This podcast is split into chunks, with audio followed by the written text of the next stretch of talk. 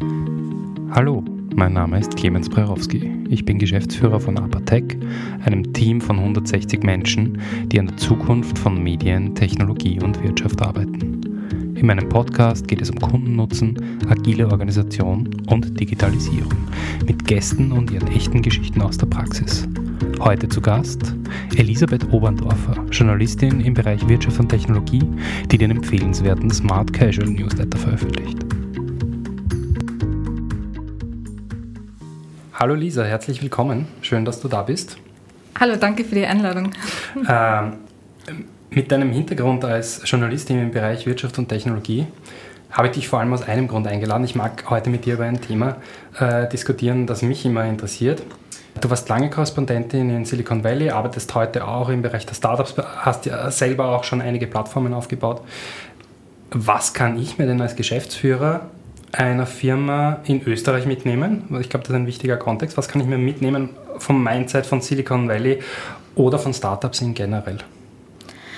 Ähm, ich glaube, so generell, also wirklich ganz allgemein gesprochen, äh, für jeden und jede Branche und jeden Unternehmer ähm, kann man sich mitnehmen, dass man einfach äh, schnell Dinge ausprobieren soll, kann mhm. und auch schnell Dinge wieder loslassen, wenn sie nicht sind oder wenn man sie verändern muss. Ich finde, da, da sind die Österreicher immer sehr, halten immer äh, stark an etwas fest und wollen eine Strategie durchziehen, weil die haben sie jetzt so festgelegt für das Jahr.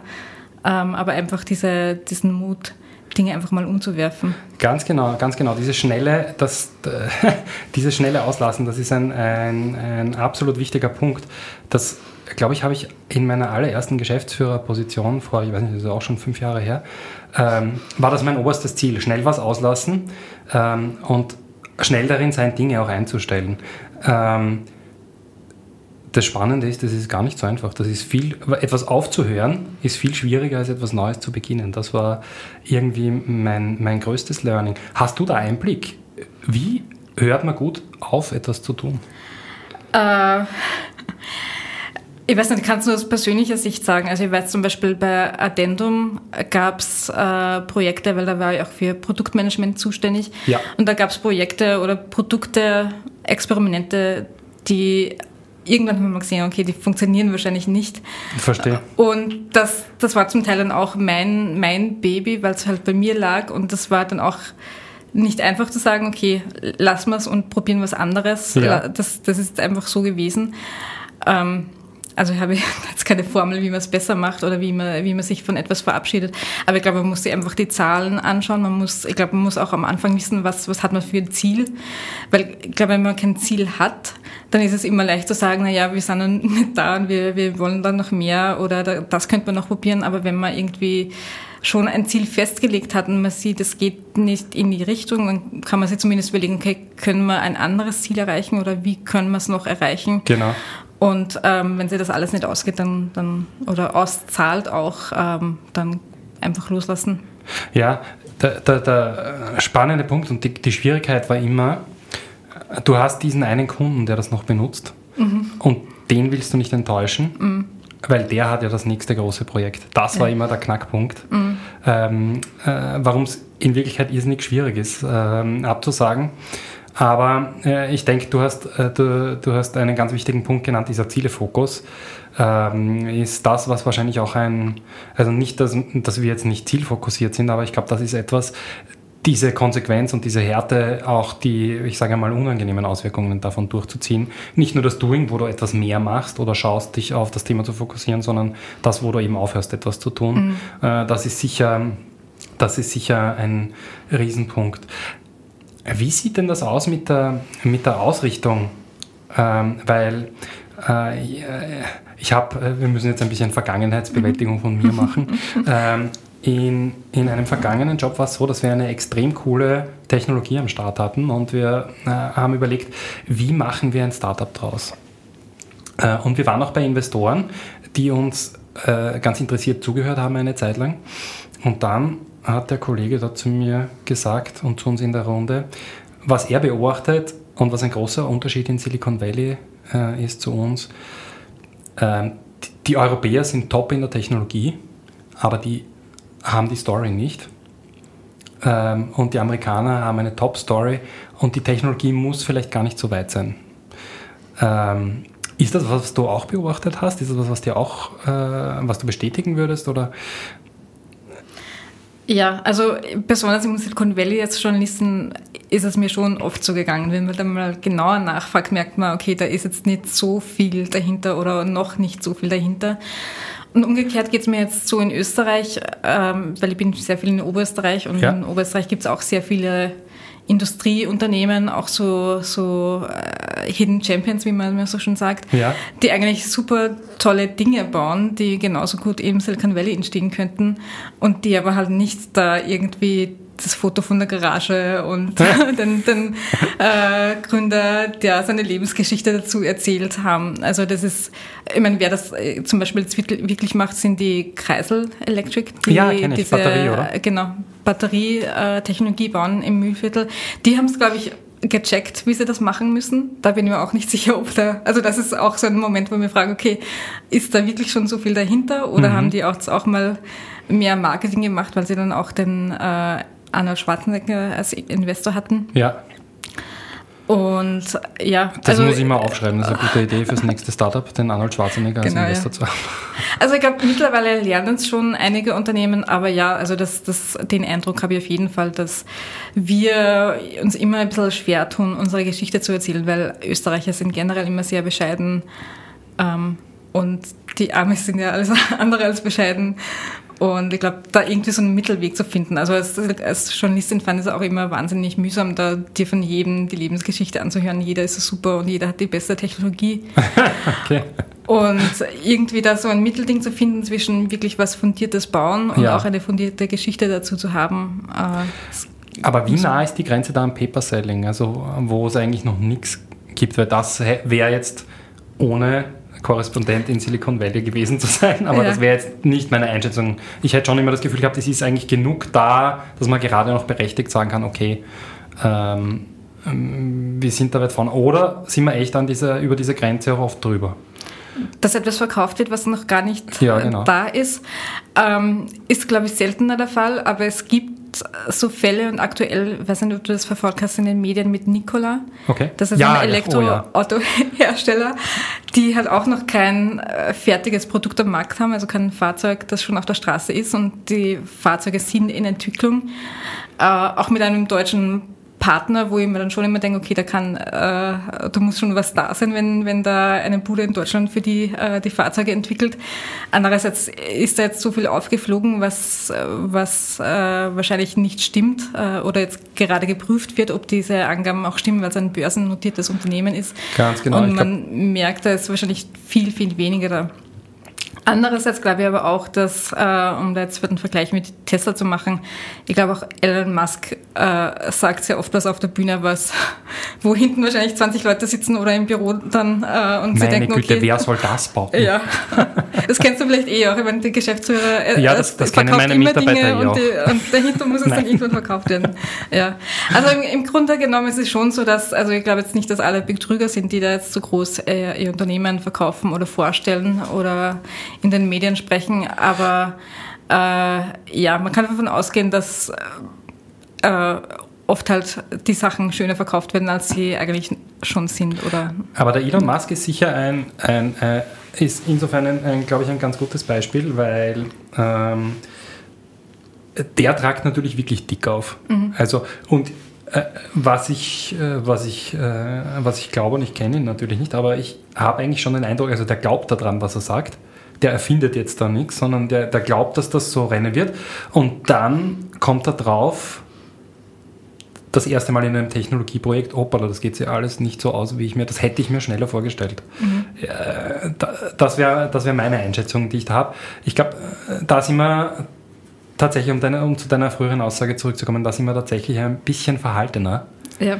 Ähm, äh, Zusagen zu machen, wo man schon wissen, uh, das geht sich hinten raus nicht aus und sind, sind einfach ein bisschen vorsichtiger. Mhm. Andererseits ist es dann immer so, also ich frage mich, ob, ob man so eine Vision braucht oder auch so einen Visionär, weil wenn du immer nur an das denkst, was du weißt, das funktioniert, ja. dann kannst du nie was Neues probieren oder irgendwie so weit vorausdenken, dass es irgendwann äh, wirklich was Neues oder Innovatives entsteht. Wenn du immer nur das machst, was du schon kannst oder wo du weißt, okay, das geht sich aus, das schaffen wir, ähm, kann ja nie wirklich was ganz Innovatives entstehen. Ganz, ganz genau. Und ich glaube, das ist auch etwas, was, was Mitarbeiter zumindest in einer Technologiebranche ganz stark einfordern. Die wollen diese Geschichte haben und die wollen die Vision haben, die wollen wissen, warum gehe ich in der Früh in die Arbeit und warum sitze ich da und tue das, was ich tue. Das ist nicht so, äh, dass da alle äh, hereinkommen und ihren 9-to-5-Job machen und dann gehen sie wieder mhm.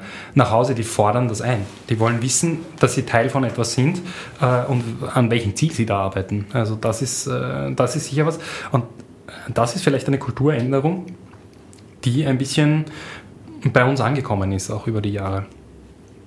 Ähm, Gibt es in der mhm. Kultur etwas, was, etwas Ähnliches auf dieser Ebene, was du siehst, was vielleicht auch bei uns ankommen könnte in den nächsten Jahren?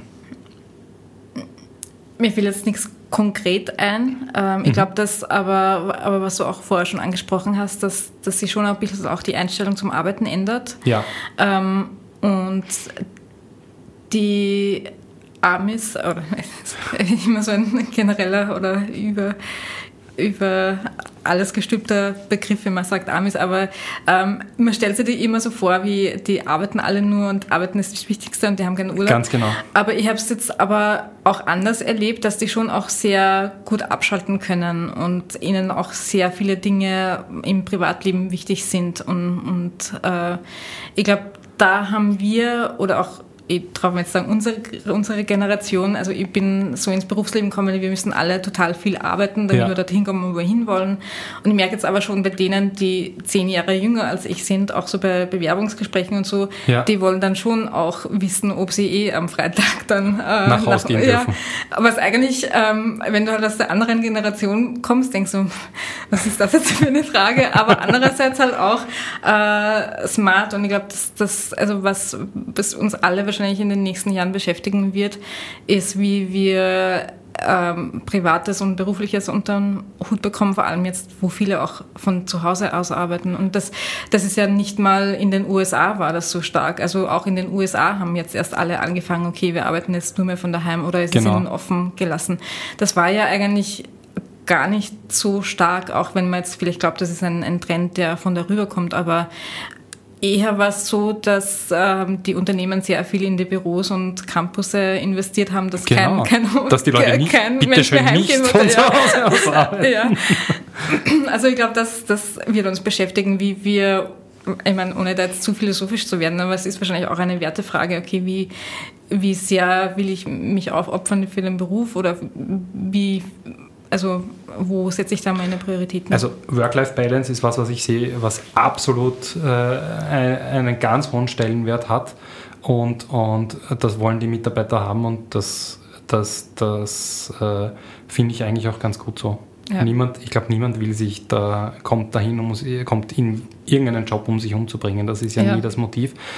Ähm, de, aber was du vorher gesagt hast, irgendwie mein Bild, äh, und ich denke da jetzt an ein Google oder ein Apple ist schon, also du marschierst dort rein und dann gehst du nie wieder dort raus. Also da, mhm. da hockst du drinnen. Ähm, äh, ist das so? Hast du das mitbekommen? Äh, ich, ich kannte jetzt niemanden so nah, dass ich das jetzt so nah mitbekommen hätte, dass der jetzt wirklich äh, in der Früh reingeht und am Abend heimgeht. Mhm. Aber so wie es lustigerweise auch den Journalisten verkauft worden ist, wenn, wenn, wir bei Facebook am Campus waren, war das wirklich so. Und da ist der Waschservice, weil dann müssen sie die Wäsche nicht daheim machen. Ja, genau. Und ja, also es ist, es ist schon so wirklich auch mit dem, mit dem Hintergrund gewesen. Und die, äh, also es ist schon sehr stark in die Richtung gegangen. Nur dort hast du halt dann auch sehr viele Dinge, die wo bei uns jetzt vielleicht das noch nicht so angekommen ist, dass du ein Fitnessstudio dort hast, dass du ja. äh, eine gescheite Kantine hast, wo du nicht nur irgendeinen Fraß Was? vorgesetzt bekommst, ja. sondern auch wirklich gute Sachen. Ähm, von dem her, das meinte ich auch vorher mit, äh, dass, dass ihnen das Private und das, das Leben an sich schon auch was wert ist und jetzt nicht nur Job, Job, Job. Ähm, also das, das merkt man schon auch, dass ihnen halt viele Dinge wichtig sind außerhalb der Karriere. Fließt das ineinander, dieses private oder berufliche? Weil da gibt es jetzt, und ich glaube, das ist was, was mit, äh, mit Homeoffice äh, vielleicht sich ändern könnte. Ähm, weil ich glaube, äh, die Kultur, so wie wir sie haben, ist äh, Büro, arbeiten, arbeiten, arbeiten, nach Hause privat. Und ähm, was, ich, was ich mir schon vorstellen kann, ist, wenn, wenn du jetzt im Homeoffice bist, äh, du musst da sowieso ein Mittagessen kaufen gehen. Äh, ich weiß nicht, gleich den Einkauf erledigen oder sowas. Ist das was, was dort geschieht? Ist das vermischter oder ist dort die, die Trennung auch so? Büro, arbeiten, arbeiten, arbeiten und dann nach Hause? Ähm, ich, ich, glaube, im Silicon Valley ist es nochmal vermischter, weil ich glaube, das ist alles, also so wie es ich empfunden habe, auch eine Community, dass ähm, da gibt es ja auch, also wenn du dann am Abend in eine Bar gehst, dann kannst du dir zu 99,9% sicher sein, dass der neben dir auch in irgendeinem Tech-Startup arbeitet. Das ist richtig, ja. Also das, da hast du schon mal viel mehr diese Vermischung auch äh, mhm. abseits der Bürozeiten mit, mit der Branche, weil es mhm. einfach so, äh, so präsent ist. Weil gerade auch San Francisco so eine teure Stadt ist, da, gehen, also da wohnst du nicht, wenn du äh, nicht einen super hochbezahlten Job hast. Ja, ganz genau. Du kommst ja dort nicht aus. Also ich genau, meine, es ist ja jetzt in Wien oder Österreich generell nicht so, dass du in deiner Branche quasi gefangen bist. Ja. Ich denke, dort bist du es schon. Ja, auf jeden Fall. Und ich fand das auch immer, also ich, ich habe ja eigentlich lange in San Francisco gelebt und im Nachhinein haben wir, da, weil ich habe dann mehr Zeit in LA und auch in New York verbracht und dann haben wir gedacht, eigentlich sind die Städte viel interessanter, weil wenn du im Kaffeehaus sitzt, hörst du nicht ständig irgendeinen Pitch, sondern, ja, sondern hörst halt andere Menschen aus anderen äh, Berufen oder Lebenssituationen. Und das ist halt schon dort ähm, sehr präsent. Das macht es zu einer besonderen Region und dadurch entsteht dort auch sehr viel und ist viel Dynamik. Ganz Aber genau. andererseits ist halt äh, das Problem, dass es schon eine Blase ist, weil du halt nicht mehr merkst, okay, auch äh, LA, was jetzt nur fünf Stunden mit dem Auto entfernt ist, aber das ist eine ganz andere Welt als da, da oben. Und ähm, ich merke das auch äh, lustigerweise. Ähm, ich wohne zwar in Wien, aber verbringe sehr viel Zeit in Oberösterreich. Ja.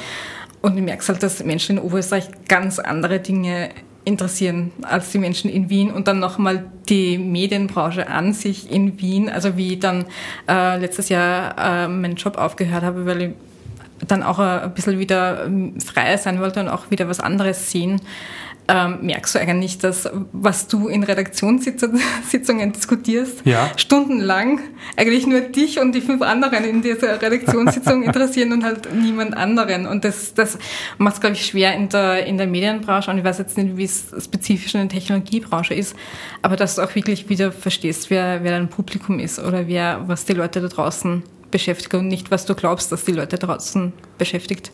Ja, ganz genau. Ich denke, egal ob es Medien, Technologie, Wirtschaft ja. oder welche Branche auch immer, eine Perspektive dazu zu gewinnen. Ja. Äh, schadet nie. Ähm, ich denke, das war ein super spannender Einstieg. Danke, Lisa, dass du vorbeigeschaut hast. Ähm, ich denke, ich würde mich freuen, wenn du vielleicht noch einmal vorbeischaust bei mir. Danke, sehr gern. Das war mein Podcast mit Elisabeth Oberndorfer, Journalistin im Bereich Wirtschaft und Technologie, die uns heute einen Einblick in Kultur und Denken von Silicon Valley gewährt hat. Vergessen Sie nicht, den Upper Tech Podcast zu abonnieren. Ich freue mich, wenn wir uns das nächste Mal wiederhören. Ihr Clemens Prerowski.